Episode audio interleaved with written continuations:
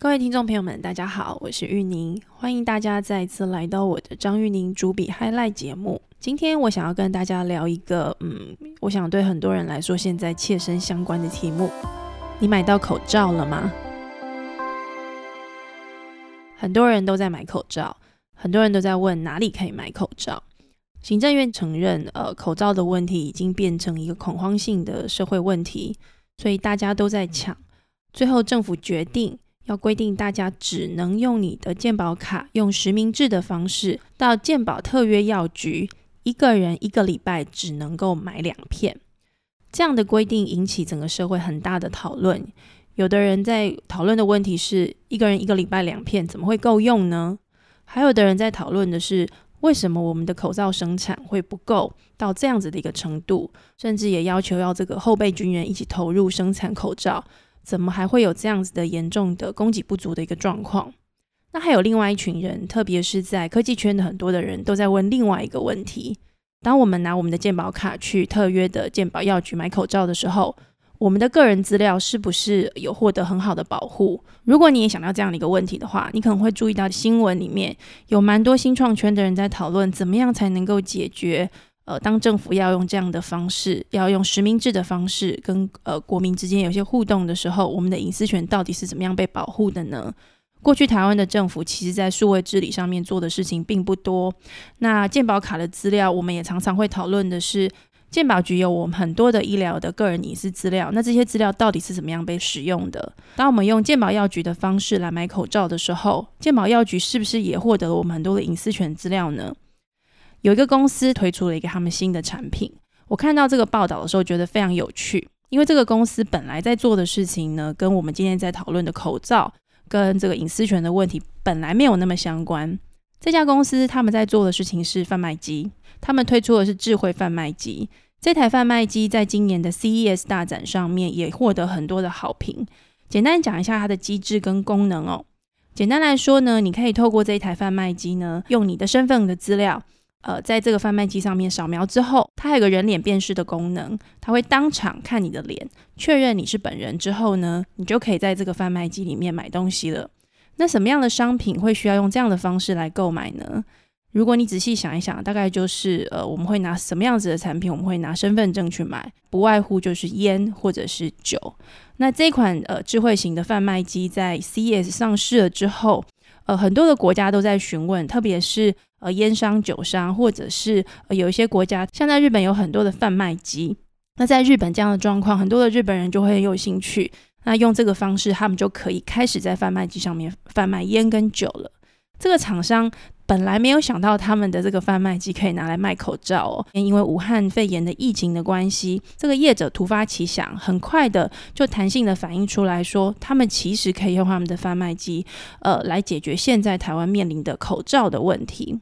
那这个报道大家看到之后就非常的好奇，如果今天健保局的健保卡去药局买东西会有隐私权的这个问题，那难道我们去这个口罩贩卖机就不会有同样的问题吗？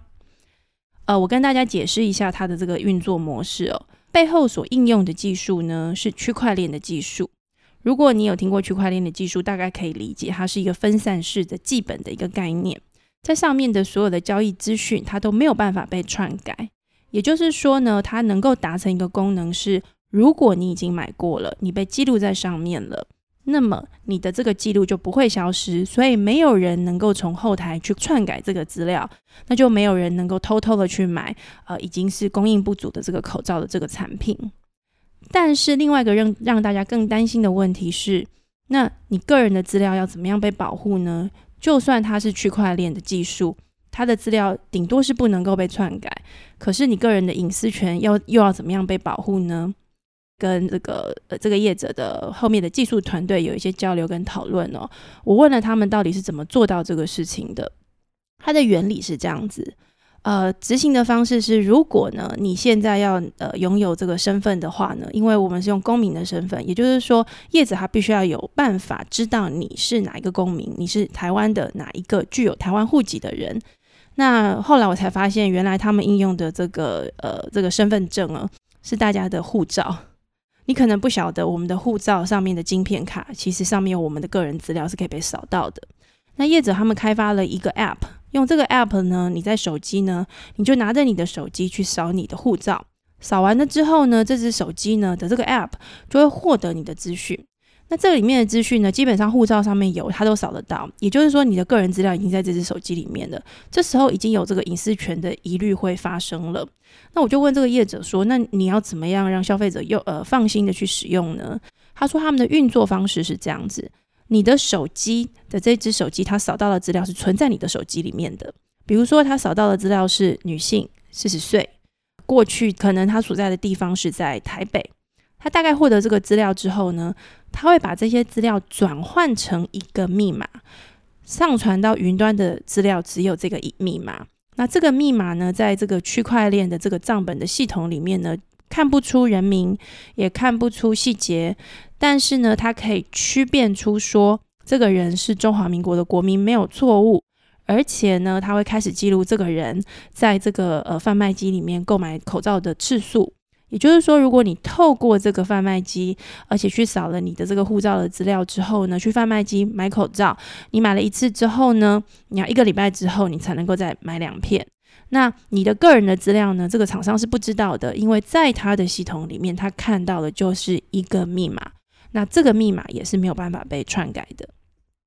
那在说明完这样的一个服务之后，我不知道呃，在线上听我们节目的朋友们，你会不会觉得安心？或者是呢，你对于像这样子的做法一样感觉到疑虑。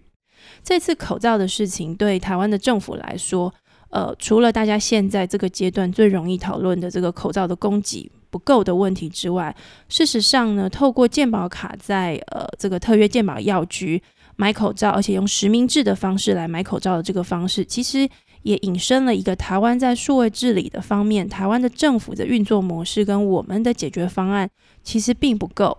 那在跟社会沟通上面，对于很多隐私权的保护，或者是我们个人资料的保护的沟通，其实也不足。那今天这个厂商，他们趁着这个机会，把他们运用区块链技术的方式，应用到这个智慧型的贩卖机上面的一个销售模式，给了我们一个引申跟一个思考。